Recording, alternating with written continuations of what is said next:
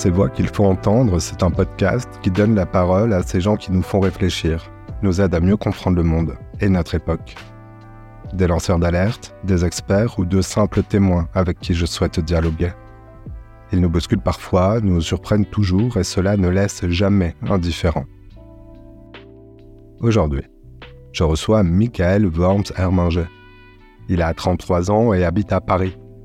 Ce chercheur en santé publique a décidé de s'engager pour changer les regards sur la santé mentale. Il prend et donne la parole. La parole pour mettre des mots sur des troubles qui font mal et qui sont encore mal perçus par la société.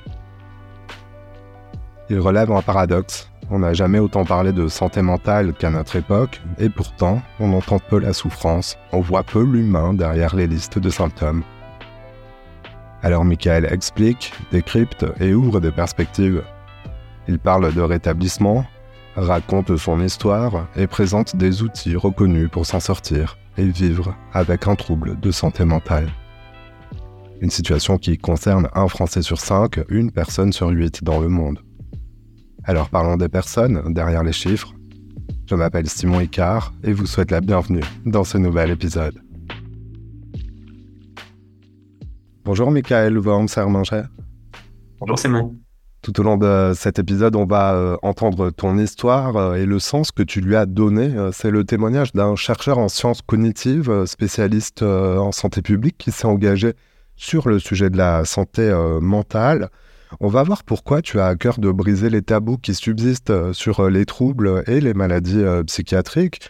tu es le créateur du podcast Les mots bleus et tu as écrit Vivre avec un trouble de santé mentale, les mots pour le dire, les outils pour s'en sortir. Le titre parle tout seul, ça va être le thème de, notre épisode. C'est un livre paru aux éditions Marabout dans lequel tu te confies sur ton euh, parcours, sur ta vie avec la maladie et aussi tu délivres des notions euh, essentielles pour mieux comprendre ces questions. Ton livre porte euh, un message, celui du possible rétablissement. C'est aussi un appel à changer les regards. Voilà, en quelque sorte, euh, le, sommaire de, notre émission. Euh, mais d'abord, Michael, euh, tu sais, on veut toujours en savoir un peu plus sur l'histoire de, nos invités avant qu'ils se présentent à, ce micro. Est-ce que tu peux nous parler un peu de, bah, de ton milieu social, de la composition de ta famille? Tu as, tu as grandi où C'était en France? J'ai grandi en France, j'ai grandi à la frontière euh, franco-allemande, donc voilà, c'était presque en Allemagne. La frontière traverse euh, traverse la ville. Moi, j'étais très imprégné de, de culture euh, bah, allemande aussi. Hein. J'ai fait des, des, écoles franco-allemandes. j'ai appris l'allemand dès la maternelle. Euh, donc voilà, je viens de, de ce milieu-là, voilà, donc classe moyenne classique euh, de pas de province. Aujourd'hui, je suis à, aujourd'hui, je suis à Paris. je suis à Paris. Je fais des études de, de, de médecine, de psycho et de santé publique. Euh, et euh, donc voilà, je, travaille euh, comme enseignant, chercheur et consultant. Tu es un scientifique, ton histoire, tu, tu, la racontes donc dans, dans ton ouvrage. Tu, livres, tu te livres beaucoup dans ce livre, si on peut trouver un sens aussi nouveau à ce, à ce, mot, mais c'est à chaque fois dans le souci de, de, transmettre, je le disais en introduction, apporter un témoignage sur sur une notion de santé. Euh, tu, rapportes aussi des témoignages euh, de personnes que tu as reçues dans, ton podcast euh, Les mots bleus. Alors je préfère le dire tout de suite, tu indiques à tes lectrices que depuis que tu as une parole publique, on te fait souvent endosser le rôle du malade rétabli, du, du, survivant d'une maladie parfois mortelle. Alors ma première question, c'est comment souhaites-tu qu'on te présente pour entendre la suite de cet épisode? Un être humain. Un être humain. c'est vraiment ça que, que j'ai que j'ai à cœur d'avoir comme discours, c'est que bah, on ne se définit pas ni euh, par ses vulnérabilités, ni par ses maladies, ni par euh, sa profession. Voilà, donc c'est vraiment des êtres humains qui sont tous différents. Et euh, donc, j'ai juste envie qu'on me présente comme un être humain. Alors, bienvenue à toi, être humain. ça, ça fait beaucoup d'êtres humains autour de, de, cette table et derrière, derrière les casques dans, dans ce podcast. merci d'y participer. Peux-tu nous dire euh, à quand remontent euh, les premiers soucis psychologiques euh, dont tu as pu souffrir?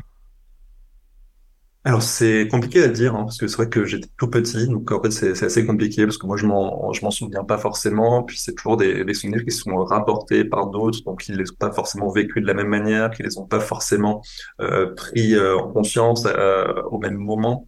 Euh, donc euh, on estime en fait que ça a commencé vers la maternelle euh, vers la maternelle et là pour le coup c'était plutôt des, des problèmes d'ordre moteur hein, c'était neurologique. Et le- les vrais problèmes de souffrance psychologique, ils ont commencé un peu plus tard. Euh, ça a commencé vers la fin de l'école primaire, début du, collège, voilà, avec des, euh, voilà, une humeur un peu dépressive, beaucoup, beaucoup d'anxiété, euh, des, des TOC, euh, et puis toujours les problèmes neurologiques de, de mouvements anormaux qui, qui continuent. Alors tu rapportes que quand tu étais un enfant, on te disait souvent arrête, arrête, mais tu, tu devais pas trop comprendre pourquoi finalement. C'est exactement ça, c'est que euh, ni moi ni mes parents qui disaient arrête ne savaient euh, vraiment pourquoi, puisqu'on savait pas forcément ce que euh, de quoi je souffrais, ce que j'avais. Les médecins, euh, voilà, n'avaient pas de mots à mettre dessus. Ils considéraient que comme j'étais un enfant en âge scolaire, euh, voilà, les enfants sont toujours un peu stressés, un peu anxieux, donc il peut arriver des choses comme ça, donc c'est pas très grave. Euh, donc voilà, moi j'étais euh, enfermé là dans, dans, dans ce cycle de, de mouvements anormaux qui, qui gênait de plus en plus euh, bah, mes parents, parce que voilà, c'est toujours euh, compliqué d'avoir l'enfant un peu différent, etc. C'est toujours compliqué un peu en société.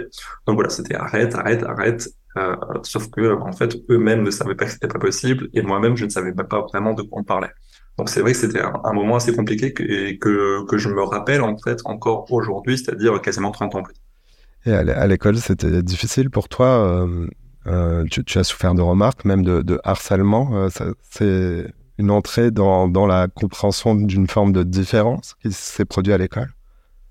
C'est ça, c'est, je j'avais même pas forcément conscience de la différence, mais en fait, on me classifiait comme tel. En fait, on, on me mettait dans un groupe à part, qui, euh, en fait, c'était un groupe vide, hein, c'était juste eux plus moi. Mm. Euh, donc c'est vrai que c'est là qu'on m'a fait me sentir, euh, euh, bah, finalement, euh, je, je saurais même pas dire différent, mais en tout cas, qu'il y avait quelque chose qui n'était pas, pas comme les autres. Euh, et donc oui, ça, ça a été assez compliqué. Euh, C'est vrai que l'incompréhension qu'il y avait à, à ce niveau-là, euh, au niveau de, bah, de mes mouvements normaux à ce moment-là, euh, bah, ni moi ne, ne savais ce que c'était, ni mes parents, ni bah, a fortiori les autres non plus. Hein. Euh, forcément, quand on a des gamins de 6-7 ans, euh, faut pas leur demander une compréhension approfondie en fait de du handicap, de la maladie. Surtout à cette époque-là, voilà, il y a 30 ans, on parlait pas trop, trop, trop de, de ces sujets-là. C'était assez tabou encore même si ça reste euh, encore aujourd'hui. Mais oui, ça a été euh, assez compliqué au niveau scolaire, euh, en tout cas au niveau social, au niveau scolaire, euh, au niveau relationnel, puisque euh, bah, les enfants, on sait, ne sont pas forcément toujours très tendres entre eux. Et euh, souvent ils saisissent la moindre occasion pour, euh, pour, euh, piquer. C'est un enseignant ou une enseignante qui a, qui a, mis des, mots euh, la première fois sur euh, ces mouvements incontrôlés. Mis des mots, pas vraiment, mais en tout cas, il a posé la question. Il a posé la question, donc j'avais euh, 7 ans, j'étais en CE1. Euh, et c'est là que l'enseignant, en fait, bah, avait remarqué, voilà, mes, mouvements anormaux, il comprenait pas trop ce que c'était, puis il voyait que ça perturbait un peu euh, bah, les autres élèves, hein, voilà, qui avaient forcément l'attention, euh, l'attention d'un enfant de 7 ans, qui est très vite, euh, très vite happé par d'autres choses que, que par les cours. Euh, donc c'est lui qui a, qui a fait convoquer mes parents pour, euh, pour qu'on en parle, en fait. Euh, moi, j'ai pas trop, trop, trop de, de souvenirs de ça. Je sais juste que voilà, ça s'est passé. Euh, après, euh, c'est vrai que euh, on savait pas trop quoi faire non plus. Hein. Euh, Qu'est-ce qu'on fait de cette information-là? C'est pas qui consulter. Le médecin généraliste dit qu'il y a rien. Qui était mon pédiatre aussi dit qu'il y a rien. C'est un enfant, c'est normal. Le neurologue, on n'y pensait même pas. Le psychiatre, c'est hors de question. C'est voilà. En fait, c'est lui qui a commencé à poser la question, qui a mis la petite graine, mais qui a mis très, très, très, très, très longtemps à germer. Est-ce que tu peux nous, nous, parler euh, d'autres troubles euh, que tu, que tu as connus euh, progressivement avec le, temps? Là, c'était des troubles visibles quelque part, mais tu parles de, troubles qu'on ne voit pas, de troubles invisibles.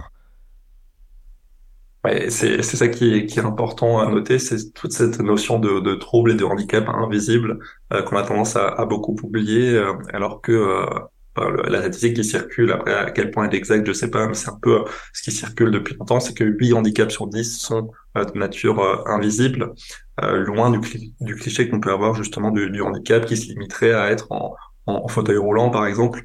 Euh, donc c'est compliqué en fait, c'est qu'à à peu près toute la souffrance psychique est euh, ben, invisible en fait et elle se manifeste de, de, différentes manières. Ça peut être de l'anxiété, ça peut être des symptômes dépressifs, ça peut être une perte d'appétit, ça peut être au, contraire une augmentation euh, pantagruélienne de, de, de l'appétit, ça peut être vraiment énormément de choses. Donc c'est vraiment à l'adolescence que voilà, j'ai commencé à avoir des tocs. Euh, des tocs, bon, c'était des cycles d'obsession, euh, voilà, sur sur un sujet ou un autre qui provoque une anxiété très importante et qui en fait doivent être euh, chassés en fait par un comportement très ritualisé qui est souvent très souvent le même jusqu'à ce que euh, on se sente en fait rassuré. Euh, donc là, ça, ça c'est des choses qui peuvent durer longtemps, qui peuvent nécessiter beaucoup de répétitions. Euh, donc ça, c'est vrai que la souffrance là, elle est invisible en fait, parce que les comportements qu'on met en place, ils sont pas forcément euh, hors du commun. Ça va être des comportements du quotidien. C'est juste que euh, bah, quand il y aura pas trop de regards autour de nous, on va on va le faire dix fois au lieu de le faire une fois. Donc après, c'est vrai qu'il y a l'anxiété aussi. Hein. L'anxiété, c'est vraiment euh, le gros du gros de la souffrance psychique. Hein. C'est ce qu'on retrouve chez, euh, bah, beaucoup de personnes. L'anxiété, c'est c'est c'est quelque chose de, de, normal. En fait, c'est quand elle devient envahissante et euh, et trop intense que qu'elle pose problème. Et là, pour le coup, c'était c'était ça aussi. C'était j'étais anxieux à tel point que ne serait-ce que le fait d'aller à je sais pas un événement comme un anniversaire d'un camarade, etc. C'était pas possible en fait. C'était pas possible. Je stressais tellement avant euh, de euh, d'être la personne qu'on va être qui va être moquée, la personne qui va être mise de côté, euh, de pas me sentir euh, à ma place. Donc en fait finalement, bah, je m'excluais. En fait, je m'excluais de fait parce que j'avais peur qu'on m'exclue. Donc c'est toujours ce cercle vicieux aussi là. Puis, puis après, il y a eu d'autres choses qui étaient entre guillemets invisibles, c'est les troubles du comportement alimentaire. Euh, avec une grosse phase d'anorexie restrictive, puis euh, de la boulimie, de l'hyperphagie. Euh, donc là, c'est vrai que c'est à moitié invisible, parce que c'est vrai que la souffrance, elle est, elle est interne, mais le corps change. Le corps change. Euh, mais comme on est dans le déni, souvent on trouve des excuses en fait. On trouve des excuses, on dit oui, mais c'est parce que là j'étais un peu malade, là c'est parce que j'ai fait un peu plus de sport, etc. J'ai pas trop faim parce que c'est l'été, il fait chaud. On est tellement dans le déni, on se rend même pas compte qu'on est malade que certes il y a un changement visible, mais on le justifie. Donc euh, finalement toute la souffrance reste quand même invisible à l'intérieur. Euh, donc voilà, il y, a énormément de choses. C'est vrai que c'est le cas de, bah, de quasiment tous les troubles psy. Hein. Il y a eu la dépression aussi qui allait avec. La dépression, euh, ça se voit pas forcément. Euh, on peut euh, très bien aller travailler, faire des sourires toute la journée, rentrer le soir et s'effondrer dans son lit, pleurer toute la nuit. voilà, c'est quelque chose qui est invisible parce que aussi de nos jours, c'est considéré comme une faiblesse de caractère. Quoi, c'est c'était une dépression, euh, t'es un fainéant, quoi. T'es un fainéant, tu sais pas ce que tu veux, t'es jamais satisfait. Donc, euh, en fait, on se cache, on se cache, sauf que bah, en cacher, on n'en parle pas, et en fait, on se cache pas. Euh, on n'en parle pas, tu le disais, on le sait pas toujours. Euh, entre l'anxiété, par exemple, si on prend l'anxiété, entre cette sensation de malaise qui est, qui est normale, mais qui peut du coup euh, s'aggraver et, poser de un véritable handicap dans, dans sa vie. Euh, D'ailleurs, je crois qu'on parle de d'un continuum pour les troubles. C'est jamais, il n'y a jamais une case précise, mais pour parler des mots justement que tu que tu as employés des tics, des tocs, euh, l'anorexie, euh, la dépression, tous ces mots, tu ne les connaissais pas finalement euh, lorsque tu as commencé à être assailli par ces, symptômes. Le, sujet du diagnostic est arrivé très tard dans, ton histoire. Ah, c'est vrai qu'il y a eu beaucoup, beaucoup d'années finalement d'errance en fait diagnostique, puisqu'en fait il n'y avait pas forcément de recherche en fait de diagnostic. Voilà, le médecin disait que c'était normal, puis le reste a passé sous silence, puis c'était plus ou moins ignoré. Euh, donc c'est vrai que euh, moi j'ai commencé à me poser la question un peu au collège. Quand j'étais au collège, quand j'avais 11-12 ans, euh, voilà, ces mouvements sceptiques, en fait, ils commençaient vraiment à me peser. J'avais des douleurs aussi, parce que voilà, des mouvements répétitifs, c'est un peu, bah, quand, on travaille à la chaîne, à l'usine, en fait, c'est toujours le même mouvement toute la journée, tous les jours. Donc, au bout d'un moment, ça, ça fait, ça fait mal. Euh, donc j'ai commencé à regarder un peu, c'était le tout début d'Internet, c'est le début des, années 2000. Et il y avait déjà quelques sites médicaux euh, à l'époque. En fait, j'avais trouvé euh, assez facilement en fait que ça s'apparentait à ce qu'on appelle le syndrome de Gilles-Tourette. Mhm. C'est la caricature qu'on en a aujourd'hui, c'est pas du tout la réalité de 99% des patients. Mais, mais pour le coup, moi à ce moment-là, j'ai commencé à mettre un mot dessus en me disant bah c'est peut-être ça. Euh, donc là, j'avais 11-12 ans et le diagnostic, il s'est fait à 18 ans, en fait, à 18 ans, c'est-à-dire euh, plus de, euh, bah, plus de 14-15 ans après le début du symptôme. Euh, donc oui, ça s'est ça s'est fait assez tardivement. peu pour la dépression, l'anxiété, c'est vrai que ça c'est c'est ça fait presque partie de ma personnalité en fait. C'est tellement tellement ancré en fait dans mon fonctionnement depuis depuis toujours que c'est c'est même plus un état pathologique, c'est un trait de personnalité chez moi pour pour le dire de manière caricaturale. Euh, mais les troubles du comportement alimentaire aussi, là j'en ai souffert pendant pendant, quasiment 15 ans en étant dans le délit sans, même me rendre compte, en fait, sans personne ne s'en rende compte, parce que moi, c'est toujours très très bien camouflé, euh, jusqu'à ce que euh, une crise suicidaire me fasse euh, me prendre en main et euh, regarder en fait la vérité en face, en fait, et de me dire non, il y a un problème, il y a un problème. Euh, et pareil, en fait, une fois que je suis allé consulter un professionnel compétent, en 30 secondes, c'était fait, hein, le diagnostic. C'est donc là, c'est ça, c'est extrêmement compliqué de trouver la bonne personne en fait qui avec qui ça va passer et avec qui on va réussir à dialoguer. C'est ça un gros enjeu de la consultation en psy avec un psychologue ou un psychiatre, c'est qu'il faut trouver le bon. Il faut trouver le bon et quand on est dans une situation de souffrance mentale qui peut être assez intense, euh, devoir essayer plusieurs psys, c'est compliqué. Hein. C'est compliqué. On peut très vite euh, abandonner si au bout de deux trois psys ça s'est pas très bien passé, euh, on peut finir par se dire, mais en fait, il y a plus personne qui peut rien pour moi. Euh, donc moi, j'ai eu, eu de la chance à, à ce niveau-là. Euh, donc oui, c'est vrai que ça s'est fait assez tardivement, mais euh, après la question du diagnostic, elle est, elle est aussi euh, ambivalente. Hein, c'est qu'il y a des personnes qui ont besoin d'un diagnostic pour voilà pour s'identifier à quelque chose, pour expliquer un peu leur comportement, pour en parler autour d'elles.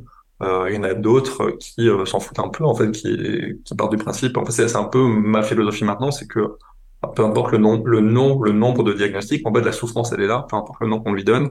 Euh, les symptômes sont là euh, et, euh, en fait ça ce qui, ce qui compte c'est de traiter la souffrance c'est pas de traiter la maladie en soi on traite pas une maladie on traite une personne en fait dans son environnement pour qu'elle se sente bien et pour qu'elle rétablisse en fait l'objectif d'avoir envie de faire quelque chose de sa vie en fait moi cette question du diagnostic elle est hyper compliquée et elle est pas mal remise en cause aussi dernièrement par le courant qu'on appelle l'approche processuelle en fait qui, qui va au-delà en fait qui justement s'intéresse à autre chose que les constructions humaines que sont les diagnostics. Hein. Voilà, c'est des tableaux, des listes de symptômes. On l'a dit un jour, on les regroupe, ça s'appellera comme ça. Euh, et euh, donc c'est vraiment aller plus plus profondément que ça, sortir de, ces tableaux en fait très rigides et d'aller voir en fait directement la souffrance et comment celle-ci s'exprime et sur quel processus justement mental on peut on peut jouer. Donc euh, oui, la question du diagnostic, elle est elle est compliquée parce que tout le monde ne la voit pas de la même manière.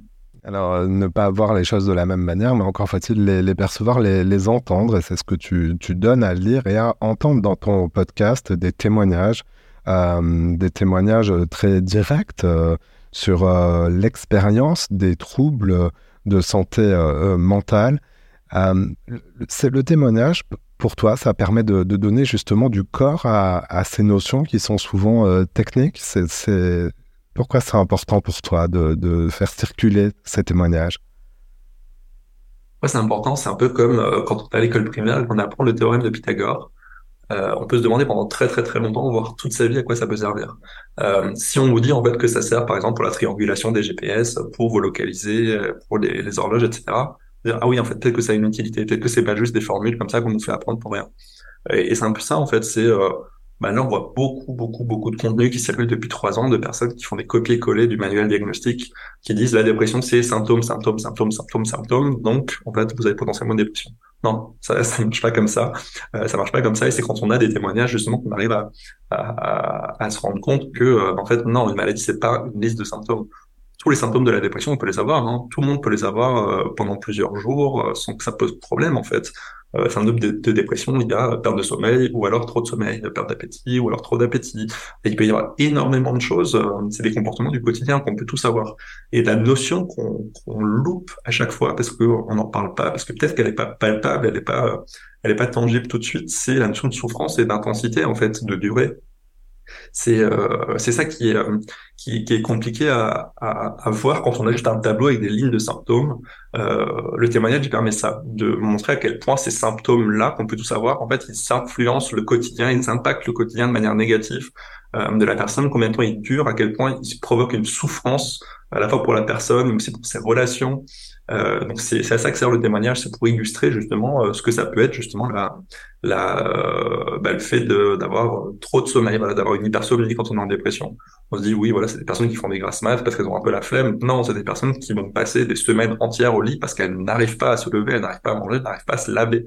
Elles sont paralysées dans le lit. Et ça, c'est il y a qu'un témoignage en fait qui peut nous, nous faire comprendre, nous faire comprendre ça. Et, euh, et c'est vraiment ce dont on a besoin aujourd'hui parce que c'est cette notion de souffrance en fait qui est centrale et qu'on oublie. Tu parlais justement de l'expérience de la maladie mentale. Moi, c'est quelque chose qui, m'intéresse beaucoup, cette expérience de la maladie, euh, parce que pour le coup, là, on retrouve en fait le côté très humain, très subjectif du vécu, euh, qui ne se voit pas typiquement dans voilà, dans ces tableaux diagnostiques, dans ces listes de symptômes. Et ce que tu disais tout à l'heure aussi sur le continuum entre le, le, le, normal entre guillemets et le pathologique. Euh, voilà, le continuum, il vient euh, à la base philosophiquement de, de Canguilhem, hein, qui est un, philosophe français qui a travaillé là-dessus, euh, justement pour se, se séparer de la notion que soit on est sain, soit on est malade. Et il n'y a rien entre les deux, c'est l'un ou l'autre justement pour ajouter, au-delà du quantitatif, voilà, en une prise de sang qui est pas bonne, etc., l'aspect justement de l'expérience, en fait. La maladie est une expérience et c'est pas qu'un terme quantitatif, il y a le terme qualitatif qui, s'ajoute et c'est à ça que sert, que sert le témoignage. Alors, informé pour euh, lever euh, les tabous, euh, j'ai envie de te demander quels sont les, les plus grands tabous qui subsistent sur les maladies mentales d'après ton expérience? C'est compliqué à dire. Hein. Ouais, c'est compliqué à dire parce que euh, à la fois il y en a beaucoup, mais finalement on se rend compte qu'il n'y en a pas. Parce que euh, c'est ça qui est, qui est compliqué, c'est qu'un tabou c'est vraiment quelque chose qui, euh, voilà, une barrière absolue. Euh, on, on, parle par exemple historiquement du tabou de l'inceste, du tabou du cannibalisme.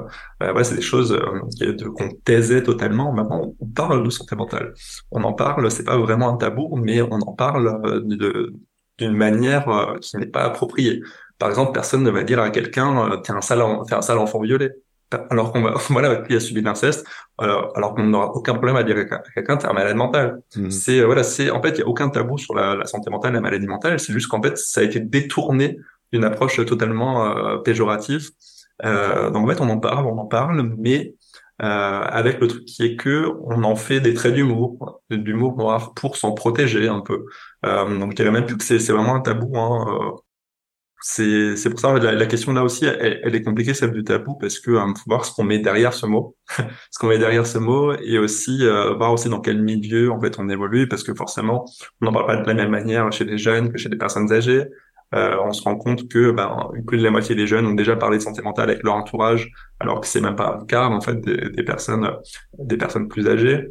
C'est euh, c'est vraiment un conflit générationnel, un conflit social, un conflit économique euh, qui fait que la, la conception de, bah, de la santé même, hein, au-delà de la santé mentale, la santé même est considérée de manière différente.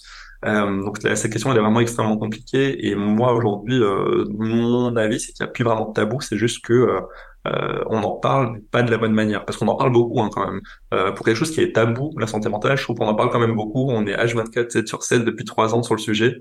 Euh, mais en fait, on en parle tellement mal qu'aujourd'hui, tu demandes à quelqu'un dans la rue qu'est-ce que c'est la santé mentale, personne ne sait répondre en fait. Donc en fait, il y a tellement pas de tabou qu'en fait, on, on, est tellement pollué en fait par le sujet qu'on sait même plus à qui se fier, on sait même plus qui écouter, on sait même plus qu'est-ce qui est vrai, qu'est-ce qui est pas vrai. Euh, L'info se dilue, il y a tellement de ressources qu'on sait plus vraiment laquelle croire. Euh, puis c'est un champ qui est quand même assez euh, assez clivé. Hein. Il y a beaucoup de théories euh, en psychiatrie euh, qui s'opposent. Euh, surtout en France. En France, on a la psychanalyse qui est encore extrêmement prégnante, ce qui n'est pas le cas dans la plupart des pays du monde, euh, qui s'oppose voilà à beaucoup de, de choses, d'innovation, etc. Après, il y a aussi le courant qui est très euh, dogmatique euh, du neuro, neuro, neuro, qui explique tout par le cerveau, sans, en négligeant tout ce qu'il y a autour aussi. Ouais, il y a vraiment des approches très dogmatiques qui s'opposent comme ça, qui font que, euh, bah, ok, moi je veux bien m'informer, en fait, qui a tort, qui a raison. Euh, sans doute un peu tout le monde. Tout le monde a un peu tort, tout le monde a un peu raison, parce qu'en fait, il n'y a pas de... Ben, en science, il n'y a pas de vérité, en fait. Il n'y a pas de vérité. Il y a, à cet instant-là, euh, quelque chose qui fait plus ou moins consensus, parce que beaucoup d'études ont montré que, à ce moment-là, dans ces conditions-là, dans ce contexte historique-là, euh, mais on sait très bien que euh, bah, demain, ça peut être remis en question. Euh, donc, c'est aussi ça qui est, qui est compliqué, c'est que on n'aborde pas forcément ce sujet scientifique, plus presque épistémologique, en fait, de, de se dire voilà, aujourd'hui, on sait que euh, bah, avoir euh, le sida, ça vient après une infection au VIH qui est pas traitée, etc. Euh, aujourd'hui, c'est beaucoup plus compliqué de dire comment vient un trouble schizophrénique, par exemple. on ne sait pas. On sait, plus ou moins qu'il y a des composantes génétiques, on sait qu'il peut y avoir des composantes infectieuses pendant la grossesse, on sait qu'il peut y avoir des composantes toxiques avec du cannabis, on sait qu'il y a énormément de facteurs, en fait, et c'est compliqué en fait de dire, bah, en fait, si vous additionnez ça, plus ça, plus ça, plus ça, plus ça, bah vous peut-être que vous aurez cette maladie-là, mais en fait une personne identique à vous dans un autre contexte, en mettant tous les mêmes facteurs, ne l'auront pas. Donc c'est vraiment euh, hyper compliqué à contextualiser. Donc c'est pour ça que là, euh, on en parle beaucoup, mais je pense qu'on n'en parle pas euh, de la bonne manière pour que ce soit vraiment compris et ramener à l'échelle individuelle, alors pas forcément euh, en, pleine crise de mal-être, mais est-ce que tu penses qu'il faut euh, soi-même, comme individu, euh, porter ce sujet de la santé mentale au devant de son médecin généraliste et, pas que sur face à des recherches sur Internet? Parce que c'est pas facile de, de, de passer du rôle de lecteur ou d'internaute ou d'auditeur de podcast à celui de quelqu'un qui prend en main quelque part sa santé mentale. Est-ce qu'il faut faire euh, de la prévention par soi-même? En parler à qui? C'est ce qui est le plus difficile, hein, passer de l'intention à l'action. C'est euh, comme dans tout. Hein. Euh, je peux dire, j'ai envie de, d'entretenir mon corps, j'ai envie de faire du sport, mais pour aller jusqu'à la salle de sport, c'est compliqué. Et là, c'est un peu pareil. Hein, c'est de se dire, euh, bah là en ce moment, c'est un sujet qui, me titille un peu. J'aimerais bien pouvoir en parler à quelqu'un. Euh, mais pour passer à l'action, faut savoir à qui. Faut savoir à qui. Euh, autour de soi, on n'a pas forcément des gens qui sont informés sur le sujet, qui sont pas forcément ouverts ou alors des gens qui le sont mais qui le disent pas. Euh, on se dit mon médecin généraliste, bah, il ne connaît rien parce que voilà, on sait que les messagers sont pas forcément hyper formés sur le sujet, alors qu'ils sont 70% euh, des premiers recours des personnes qui ont un mal-être euh, psychique. Euh, donc c'est compliqué. En fait, le seul moyen de faciliter le passage de l'intention à l'action, c'est de fournir des ressources en fait, fournir des ressources pour simplifier en fait, pour pour diminuer le coût psychologique en fait de, de la chose. Euh, c'est un peu comme c'est un peu comme on l'a vu très récemment avec les vaccins. En fait, il y a beaucoup de qui n'étaient pas anti-vax, euh, mais juste qu'ils n'étaient pas vaccinés parce que bah, c'était des mères de famille qui avaient quatre enfants qui travaillaient toute la journée euh, pour aller se faire vacciner. Il fallait prendre rendez-vous à telle heure, à tel endroit. Euh, bah, c'était compliqué en fait. Euh, et donc elles passaient en fait un peu sous euh, sous, sous, la barrière anti-vax parce qu'elles parce qu'elles n'étaient pas vaccinées. Alors qu'en fait c'est juste qu'on n'avait pas facilité en fait la démarche euh, pour le faire. Et c'est un peu la même chose pour pour la santé mentale, c'est que bah, en fait on voit bah, euh, faire la distinction entre un psychologue, un psychiatre, euh, euh, tous les autres statuts totalement pas, illégaux, mais qui est non réglementés, qui pullulent, comme les coachs, les psychopraticiens, les thérapeutes, je sais pas quoi. c'est c'est compliqué en fait. C'est très compliqué de, de, savoir vers qui se tourner. donc ouais, c'est c'est une bonne question aussi. C'est à qui on va en parler. et déjà, il faut se poser la question de quand et pourquoi. pourquoi est-ce qu'on a besoin d'en parler? Est-ce que on cherche à avoir des conseils Est-ce qu'on cherche juste à être entendu C'est pas du tout la même chose. Euh, est-ce que je vais en parler maintenant parce que maintenant ça va pas vraiment ou est-ce que ça peut attendre un peu parce que je me pose juste des questions plus ou moins sur ce qui est en train de se passer autour de moi? C'est euh, c'est une grosse interrogation vraiment à avoir de là ok le sujet me titille mais euh, pourquoi quand comment où euh, et euh, donc ça c'est c'est vraiment quelque chose à, à réfléchir mais c'est vrai que en premier volet voilà les médecins généralistes certes, ils sont pas forcément toujours très bien formés, mais ils peuvent être une écoute, euh, une écoute euh, qui peut être utile à un moment. Ils peuvent toujours réorienter vers des confrères euh, ou des psychologues ou, des lignes d'écoute. il y a aussi pas mal de lignes d'écoute hein, qui existent, des, des associations. donc c'est assez compliqué parce que là aussi ça dépend de l'âge. Hein. Typiquement, les jeunes vont plutôt se tourner vers les réseaux sociaux, alors que les personnes âgées, on va peut-être plus les orienter vers des lignes d'écoute ou des associations, par exemple, de de sociabilisation, des associations de, jeux de société, de, de, musique, etc. Ça va vraiment être totalement différent. C'est ça qui est délicat dans le sujet de la santé, c'est qu'on a tendance à faire des, des, des, propositions très génériques comme ça. Euh, on se dit on va faire un truc et puis ça va s'appliquer à tout le monde et puis tout le monde va suivre. Euh, en fait non, ça marche pas comme ça. On parle pas de la même manière une personne de 80 ans et un jeune de 15 ans. En fait, non, ça, ça, ça marche pas comme ça. On parle pas de la même manière à un homme et à une femme. Les hommes ne vont pas consulter pour ça. C'est pour ça que on a beaucoup plus de morts par suicide chez les hommes que chez les femmes parce que les hommes ne vont pas consulter quand il est temps. Euh, donc c'est euh, c'est ça, et ça c'est vraiment quelque chose qui manque euh, niveau prévention, c'est que on, Ok, et la prévention, c'est très bien en matière de, santé. Il y a plusieurs types de prévention. Et pour le coup, pour la prévention euh, du, du développement ou de l'aggravation des, troubles psychiques, c'est extrêmement compliqué en de savoir par où commencer, vers qui se diriger, euh, sur quoi jouer parce qu'il y a tellement de facteurs en fait il y a tellement de facteurs euh, économiques sociaux environnementaux psychologiques émotionnels relationnels. C'est c'est compliqué. Pour le diabète on sait par exemple pour le diabète on sait comment le, le prévenir. Et une fois qu'il s'est déclenché on sait comment euh, permettre à la personne de vivre avec. Euh, on ne sait pas prévenir une dépression on ne sait pas prévenir un trouble schizophrénique. Et une fois qu'on l'a on peut on peut faire du soin euh, parfois, on peut guérir, par exemple, d'une dépression. On gardera toujours la vulnérabilité. Et là, du coup, c'est la prévention de la rechute qu'il faut faire. Donc, c'est euh, des questions qui sont hyper, hyper complexes et sur lesquelles euh, je pense qu'on ne travaille pas suffisamment parce qu'on on est très centré encore sur le modèle biomédical qui est qu'il y a une maladie, il faut un traitement. Euh, il y a il faut un traitement, mais en fait, avant la maladie, il faudrait déjà voir ce qu'on peut faire pour éviter en fait, que la maladie se déclenche. Et euh, une fois qu'il y a le traitement, voir comment on vit avec, parce que le traitement aussi, parfois, il n'est pas toujours très agréable. C'est vrai qu'on fait pas mal de dépistage, de maladies en tout genre, et heureusement, ou même des prises de sang. Euh, à certains moments, on fait pas vraiment de bilan euh, de, santé mentale ou de, bien-être. Euh, le, temps passe assez vite. Je voudrais aborder un sujet que tu viens d'esquisser, qui, qui, est, important dans la société et pour les personnes, évidemment, c'est la, question du risque suicidaire. On, le sait, le suicide est l'une des principales causes de mortalité à tout âge en France, avec plus de 9000 euh, décès par an, 220 000 tentatives de suicide. Alors, à l'échelle mondiale, pour ceux qui nous écoutent en dehors de, la France, bah, c'est pareil, le suicide est la cause d'un décès euh, sur 100. Tu, tu, as témoigné de tes propres difficulté de tes propres pensées suicidaires dans, ton livre à, un certain moment. Euh, tu as voulu décrire euh, ce processus pour euh, mieux informer les lecteurs sur ce risque. Qu'est-ce qui est important à connaître justement pour, bah, pour soi-même je pense que ce qui est important à connaître déjà, c'est de sortir justement des, chiffres en valeur absolue. Parce que 9000 personnes, ça parle à personne en fait. Dire il y a 9000 personnes par an qui décèdent par suicide, 9000, c'est quoi 9000 euh, Pourtant, on, connaît tous plus ou moins quelqu'un dans notre entourage qui a eu un accident de voiture. Euh, ben en fait, le nombre de morts par suicide, c'est trois fois plus que les morts par accident de la route. Ça parle déjà un peu plus de se rattacher quelque chose de plus concret. Euh, parce que c'est vrai que quand on a uniquement des, des, chiffres comme ça, on se rend pas forcément compte euh, à quel point ça peut être euh, important parce qu'on n'a pas d'éléments de comparaison. En fait, on ne sait pas qui sait aujourd'hui dire combien de personnes meurent par cancer hein, tous les ans. Personne. alors que voilà, on connaît le chiffre de 9000 par suicide, mais on ne sait pas à quoi ça se rapporte. C'est la première chose à, à connaître.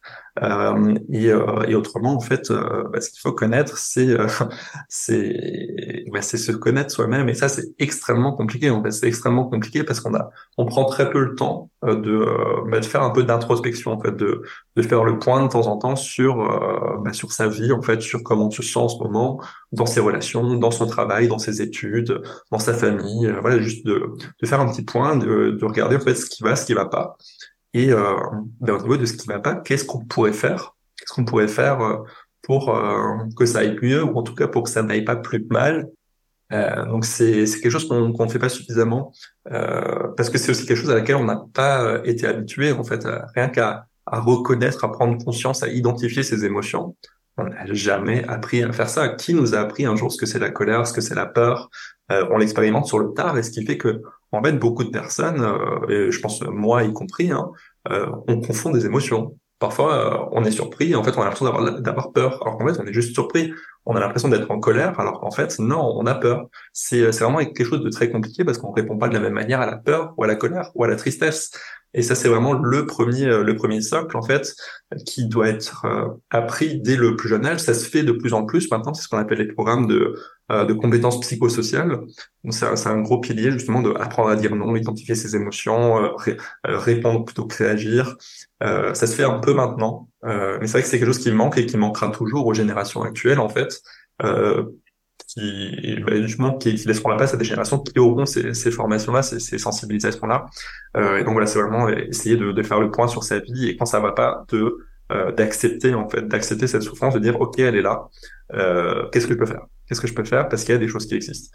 Il y a des choses qui existent. On, il y a le 31 14. on va euh, justement parler des, des solutions, les, les détailler, euh, euh, les, les, prendre une à une parce que tu, tu les abordes dans ton livre. C'est très concret. Sur le, le sujet du, du, risque suicidaire, tu, tu nous donnes aussi un conseil par rapport à, à ta propre expérience parce que c'est important, tu dis, de, de savoir qu'il y a toujours une solution qu'on n'est pas, qu'on n'est pas tout seul et, et, et, tu as matérialisé ça à travers une carte que tu conserves et sur laquelle est affiché le, numéro de téléphone qui en France est le 3114. Est-ce que tu peux nous en dire un peu plus? Ouais, donc c'est une ligne qui existe depuis euh, euh, depuis maintenant deux ans. Donc c'était la ligne nationale de prévention du, du suicide, euh, donc 3114, qui justement est venu combler en fait quelque chose qui, qui manquait vraiment, c'est que vers qui on se tournait avant quand on avait des pensées suicidaires? Bah, soit il y avait les urgences au 15, euh, soit il y avait des lignes d'écoute comme SOS Amitié par exemple, mais on avait personne de formé vraiment à la prévention du suicide à l'autre bout de la ligne. Euh, donc là, c'est quelque chose qui est, qui est vraiment qui est vraiment nouveau en France et qui a, qui a vraiment le mérite d'exister. Euh, donc voilà, donc c'est euh, la solution en fait, la première solution qu'on doit avoir en fait en tête quand on euh, se dit là, ok, il y, y, a quelque chose, je sais pas si j'ai voilà, je sais pas si j'ai si envie de continuer euh, la vie ou pas. J'ai l'impression de, de, souffrir, de plus pouvoir passer au-delà de la souffrance. Euh, dans ces moments-là, on, on, a l'impression en fait qu'il n'y a plus d'alternative en fait, que c'est euh, voilà, on est condamné à mort en fait, que la souffrance là, elle, elle, ne, elle, va ne faire que croître euh, jusqu'à nous, nous absorber en fait. Euh, en fait, non, il y a des solutions, c'est juste qu'en fait, on, elles viennent pas en tête tout de suite parce que euh, on n'en parle pas forcément assez. Hein. Typiquement, le 31-14, euh, il y a assez peu de personnes aujourd'hui qui, qui le connaissent. Il faut vraiment avoir été exposé à la situation pour qu'on nous les donne ou pour qu'on soit tombé dessus à un moment, parce qu'il n'y a pas vraiment d'engagement en fait à, ce, à ce sujet-là de la part des pouvoirs publics pour relayer beaucoup plus, beaucoup plus largement en fait ces, ces ressources-là. Donc euh, oui, donc c'est une ressource qui est, qui est, qui est vraiment pas mal, euh, qui existe depuis deux ans, qui, euh, qui fonctionne très bien, qui se développe partout en France. Parce qu'au au départ, il y avait un seul centre, maintenant il y en a de plus en plus, parce que voilà, ils se rendent compte que bah, c'est utile en fait. Il y a beaucoup, beaucoup, beaucoup de personnes qui appellent, que ce soit pour elles-mêmes, que ce soit pour un proche, euh, ou que ce soit pour un patient, parce que c'est aussi ouvert aux professionnels qui ne savent pas comment euh, justement aiguiller euh, une personne en, en, crise suicidaire. Donc voilà, toujours à garder en tête le 31-14 quand on a des pensées suicidaires. et s'il y a vraiment, vraiment il y a une urgence médicale, si vous êtes vraiment sur le point de passer à l'acte ou si vous êtes passé à l'acte et que vous vous rendez compte que c'était pas ça dont dont vous aviez envie, voilà, vous vouliez juste aller mieux et vous ne vouliez pas mourir, ce qui est le cas dans quasiment tous les cas, euh, c'est bah, le 15 en fait, c'est le 15 ou le 112 merci pour ces, numéros, je les mets euh, dans la description de, l'épisode. Alors ton livre euh, est sous-titré euh, Les outils pour s'en sortir, il y en a déjà pas mal que tu nous as indiqués. tu, passes en revue ces outils. Alors, il y a les traitements médicamenteux sur lesquels tout le monde n'est pas tout à fait informé. Il y a aussi des, a priori là-dessus. il y a aussi toute une foule de thérapies, pas facile de s'y retrouver là aussi. Qu'est-ce qui est le plus simple pour savoir de, dans quelle direction euh, s'orienter À qui faut-il en parler? Je te repose un peu la même question que tout à l'heure, mais là, c'est dès, lors qu'on sait vraiment qu'on recherche de, l'aide auprès d'un ou d'une professionnelle. Euh, je vous tout à l'heure, médecin généraliste euh, comme premier recours. Euh, si celui-ci est formé, voilà, il peut, il peut bien orienter euh, vers d'autres structures, vers d'autres professionnels. Euh, c'est vrai que ça devrait être le premier recours. Euh, c'est pour ça que la formation des généralistes sur la santé mentale est vraiment euh, cruciale et doit vraiment se, se développer. Euh, autrement, si vous voulez consulter quelqu'un d'autre qui soit directement spécialisé dans la souffrance psychique, ne consultez personne d'autre que des personnes qui ont un titre réglementé.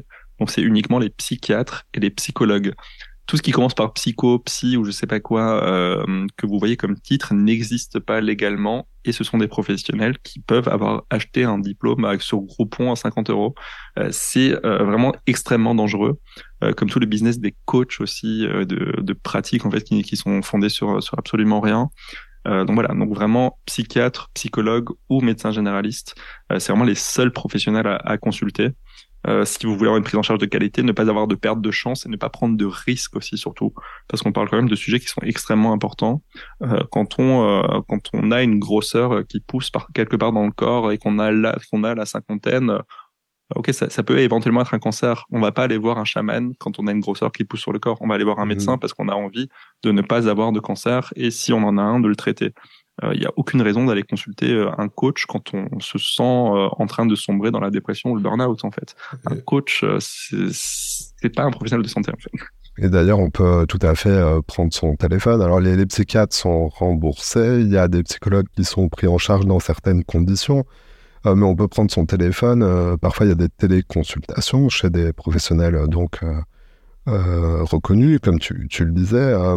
Je te posais cette question parce qu'il n'est pas forcément obligatoire de savoir quoi dire, à, part je me sens pas bien pour le premier C'est exactement ça, c'est exactement ça. Euh, c'est vrai que, beaucoup de personnes euh, se disent souvent. Euh, alors la, première chose qui vient souvent, c'est je suis pas légitime. Je suis pas légitime. Ma souffrance n'est pas suffisamment importante pour que j'aille consulter parce qu'il y a d'autres personnes qui vont plus mal que moi. Euh, ça, c'est aussi le, le, premier, euh, la première chose à battre en brèche, parce qu'à partir du moment où on commence à souffrir, il n'y a pas de d'autres souffrent plus que moi. Non, je souffre et c'est ça qui compte en fait. Toute souffrance mérite d'être prise en charge, qu'elle soit physique, mentale ou sociale. Euh, donc déjà il y a ça, euh, prendre en compte sa souffrance et accepter en fait qu'elle vaut la peine en fait et qu'elle a la valeur, la même valeur que n'importe quelle autre souffrance. Euh, donc il y a ça. Et puis après, c'est vrai que sur le reste, en fait, bah, la, la, personne en fait est formée en fait à, à, son métier. Elle est formée à la prise en charge de, de la souffrance. Donc il n'y a pas forcément besoin de, de dire autre chose. Hein. Quand on va chez le médecin parce qu'on a mal au ventre, on dit euh, j'ai mal au ventre, j'ai mal là. Et puis voilà, c'est le médecin qui fait son travail derrière, qui demande des examens ou autre, parce que voilà, il est formé à savoir ce qui, ce qui peut se passer. Et là, c'est pareil en fait. On va euh, chez un psychiatre, chez un psychologue en disant ben, en ce moment je vais pas bien Et puis voilà, c'est la personne professionnelle qui, elle, va mener l'entretien pour euh, pour essayer d'identifier en fait à vous poser des questions sur votre travail, sur vos relations, sur sur votre couple, sur vos enfants, etc. Et c'est là en fait que vous allez vous-même en fait mettre le doigt sur des choses parce que le, le, psychiatre ou le psychologue ils sont pas là pour faire le travail à votre place, ils sont là pour vous accompagner sur un chemin. Euh, c'est vraiment une relation de collaboration en fait entre le psychologue, le psychiatre et le patient. Euh, c'est que le psychologue, le psychiatre, il va essayer de vous guider euh, vers, euh, vers justement vers vers le mieux-être et en fait pour ça, il va vous aider à identifier les points d'achoppement pour euh, vous aider en fait à passer au-delà et à, lisser un peu les angles pour que ça puisse aller mieux. Merci pour, pour ces questions parce que c'est vrai que je, je pense c'est une question que tout le monde peut se poser. Comment ça se passe une fois qu'on a téléphoné Qu'est-ce qui se passe après, dès le premier rendez-vous alors, on l'a compris, et puis certains auditoristes ont dû reconnaître ta voix dès les premières minutes. Tu, es le créateur d'un podcast euh, qui est très écouté. Euh, je viens de lire que tu as dépassé les 300 000 écoutes avec le podcast Les mots bleus, M-A-U-X. Là aussi, c'est donc des, mots euh, pour, pour le dire. Est-ce que tu peux nous en dire un peu plus, et notamment sur comment tu construis tes, épisodes du podcast des, mots bleus? Le, le, témoignage est absolument central, mais quelle est ta ligne directrice? Alors ma ligne directrice, c'est vraiment de partager l'expérience de la personne, de relayer en fait quelque chose d'humain, euh, ce qui manque souvent en fait, parce qu'il y a quelques podcasts qui existent sur sur les maladies mentales. C'est vrai que ça reste toujours très très scolaire, très universitaire. Euh, on cherche à mettre en avant voilà ce symptôme, ce symptôme, ce symptôme, et puis au final, on n'a pas forcément appris grand chose de euh, du processus pathologique en soi. Euh, c'est un peu le problème qui se pose aujourd'hui avec des formats courts. Euh, quand on veut faire un, un format qui, qui attire l'attention, on va faire un format de 1 minute 30, 2 minutes. Euh, vous voulez dire quoi sur les troubles schizophréniques en une minute trente? C'est même pas le, c'est même pas le temps qu'il faut pour faire une première phrase en fait, de pour commencer à en parler.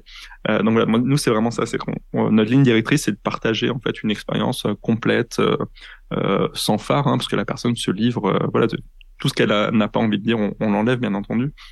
Mais euh, c'est vraiment ça. En fait, il n'y a pas d'autre ligne directrice. C'est que la personne, euh, voilà, nous contacte euh, en amont, nous dit j'ai j'ai écouté tel épisode, ça m'a beaucoup parlé. J'aimerais bien témoigner de de voilà de, de, ma situation parce que depuis quelques années, voilà, etc. et en fait, bon, on leur dit ok, on se rencontre. Mhm. Et donc on convient d'une date, on se rencontre, on papote, puis on enregistre, puis on repapote après. voilà, donc c'est ça. C'est vraiment moi, je ne considère pas ce podcast comme un, simple euh, médium. En fait, c'est pas euh, comme j'ai pu participer à d'autres, euh, voilà, d'autres podcasts avant où voilà la personne venait, on enregistrait, puis j'avais plus jamais de nouvelles, l'épisode sortait, et puis voilà. Nous, mhm. c'est vraiment pas ça. On crée vraiment une communauté autour. En fait, on est en contact avec toutes les personnes qui sont intervenues. On a un groupe WhatsApp, on se voit régulièrement, on fait des apéros, on fait des pique-niques. Euh, on est tous en contact euh, permanent. Et c'est ça en fait la, la, démarche en fait derrière, c'est d'avoir un peu cette euh, petite communauté de, de personnes bienveillantes qui euh, ouvrent en fait, qui, qui acceptent à un moment donné de leur vie de partager leur expérience pour aider. C'est euh, ça la ligne directrice, c'est vraiment c'est partager pour aider, transmettre pour aider. Euh, donc voilà, c'est vrai que les épisodes, moi j'ai pas j'ai pas de trame particulière. J'en avais une au début euh, parce que voilà, c'était le tout début, euh, j'avais jamais fait ça avant. Mhm. c'est vrai que finalement c'est plus c'est plus limitant qu'autre chose parce qu'on se rend compte que bah, au fur et à mesure des conversations, il y a des choses en fait qu'on a envie d'approfondir et on sort de la trame et puis finalement la trame sera plus forcément adaptée ensuite.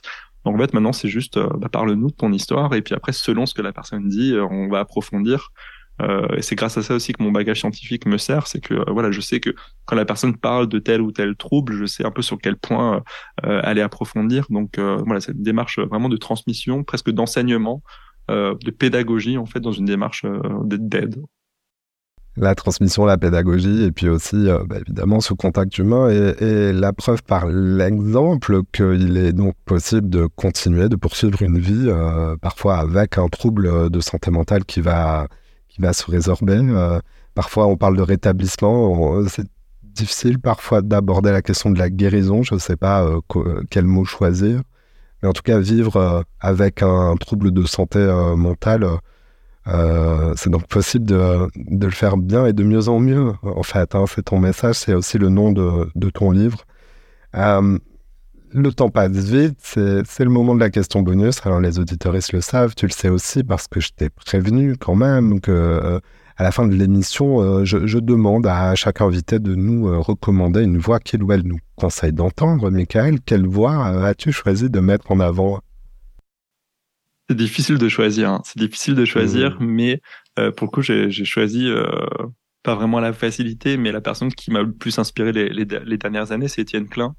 Euh, Étienne Klein, voilà, un grand vulgarisateur euh, scientifique euh, français, donc philosophe des sciences et, et, physicien, parce qu'il a vraiment fait ce, ce, gros travail en fait sur la vulgarisation, cette réflexion sur comment on transmet des concepts qui sont quand même assez euh, obscurs. Hein. Voilà, lui il fait de la physique, euh, il parle de voilà de, de, choses qui sont qui sont totalement invisibles et il arrive à transmettre ça à des personnes qui de base n'ont pas de connaissances euh, dessus. Et donc moi c'est sa voix que, que j'aimerais bien faire entendre. Voilà, il a donné pas mal de conférences sur ce thème justement de la vulgarisation, de la pédagogie, et puis aussi toutes ces conférences en fait sur les sur les, les thèmes de, de physique et de philosophie sont extrêmement intéressantes. Euh, donc voilà, c'est peut-être cette voix-là que moi j'aimerais euh, j'aimerais plus faire entendre. Il est, euh, en disant qu'il est assez connu dans le milieu de la vulgarisation, voilà, parce que c'était quand même, c'est quand même un des plus gros vulgarisateurs français. Euh, mais c'est vrai qu'au-delà, il ne l'est pas forcément, et c'est un constat qu'il a fait lui-même aussi dans une conférence où justement il analysait euh, la vulgarisation et le processus de vulgarisation, c'est que enfin, il a dit une phrase qui, qui va de soi, mais à laquelle on pense rarement, c'est que la vulgarisation sur un concept, ça n'intéresse que les gens qui s'intéressaient déjà à un concept. Mhm. On, ne, on peut avoir l'intention de se dire, on va, on va sensibiliser le grand public euh, à tel concept, mais en fait, le grand public, ça n'existe pas. Euh, il y a des hommes, il y a des femmes, il y a des jeunes, il y a des vieux, il y a des pauvres, il y a des riches. Enfin, tout le monde s'intéresse pas à la même chose. On parle pas de la même manière à tout le monde. Et c'est vrai que si, euh, enfin, si on s'en fout totalement de l'origine de l'univers, jamais de la vie, on ira sur YouTube ou sur euh, Google chercher quelque chose sur l'origine de l'univers, vulgarisé ou pas. Si on s'en fout, on s'en fout. Et c'est vraiment cette désillusion-là aussi dont, il fait part, la désillusion du vulgarisateur, qui est que on a la bonne intention de vouloir sensibiliser tout le monde, mais en fait, on ne sensibilise que des gens qui étaient déjà sensibilisés.